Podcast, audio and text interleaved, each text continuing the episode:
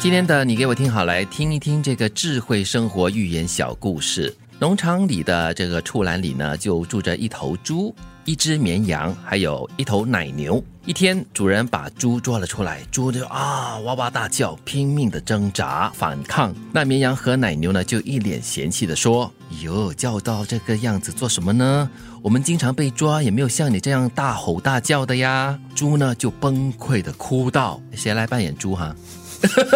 你你们被捉走，只是少了羊毛和牛奶。我被捉走是要被宰的。行，一句话呢，就道尽了位置的不同、处境不同的无奈。所以人与人之间何尝不是如此呢？啊，这个寓言小故事，两位看到了什么东西啊？还好我属 牛，可是不，但这是公牛不一 样，这个是乳，这个是乳牛。这里没有羊啊， 也没有猪啊。公牛也会被宰。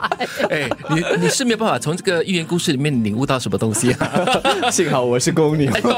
我们看不到别人面对的问题。嗯对，我觉得这个寓言故事真是可以看得到，试着要站在别人的位置上，放我们自己在别人的鞋子里面，你才能够理解别人的处境啦，他们的状况是怎么样的，你才会尊重他们的选择，还有体谅他们的无奈。很多时候我们会很快的哈、就下定论，对或者是丢下一句评语，没有稍微等一等，看一看，说对方会是一个什么样的情境，对方的感受是什么。嗯，就需要稍微的多一点点的为其他的人呃设身处地的想一想。所以只要给自己多两秒时间，嗯，先打住，话要说出口了，但是先打住，嗯，想想你这句话说了出去以后，它的意义何在？嗯，它有没有伤害？对，是每个人在自己的位置当中呢，看到的危机其实都不一样，所以会产生不同的这个焦虑的程 度。那我们接下来呢，看这个睿智的名人小对话。有人就问余光中了：“哎，李敖哦，天天找你的茬，你从不回应嘞，这是为什么哈、余光中就沉吟片刻后回答：“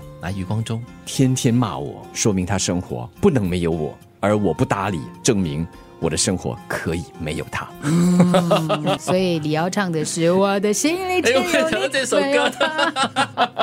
我觉得这个很睿智哦，真的 是，就是你如果说你常常被一个人哈、纠缠着啦，然后就一直找你的麻烦啦，找你的问题啦，呃，骂你的缺点天啦，天想你啊，，对呀、就呃就是张雨生了， 天天想你了，就是说明了，就是他的生活里面哈、没有你的话呢，他就会显得很无趣。我应该回他 get a life。除 了我之外，还有很多人在哎地球上， 对你们的生活中也没有这样的人哈、应该没还好有哦啦，对，。还是蛮但是蛮特别幸运看了这段话之后，我觉得我应该借余光中的话，时时提醒自己。对，就是，但是我觉得哈，我们在生活当中一定会碰到一些啊、呃矛盾跟冲突。嗯，可能有一些人，你真的想起他，你就觉得很惹人 厌；你一想起他，你就觉得就是很不舒服。对可是偏偏哦，他是你最常想起的人。 哦，我有过这样的一个经历，真的哦然后我就常跟自己讲，我干嘛要想这个人呢？是，可是你不需要跟他接触的，对不对？对，但是但是他还是会就是冒出来，你嗯，就会想起这个人哦，真真是讨厌。然后后来我就一直跟我自己讲，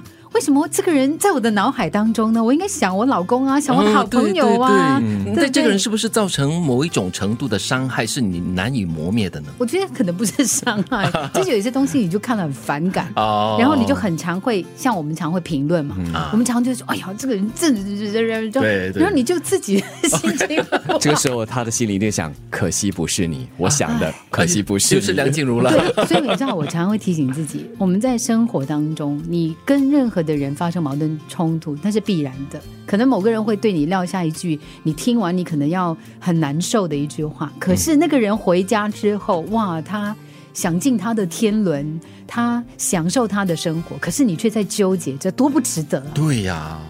唯有站在别人的位置，理解别人的处境，才能够尊重他的选择，体谅他的无奈。天天骂人，说明他的生活中不能没有他；而他不搭理，证明他的生活里面可以没有你。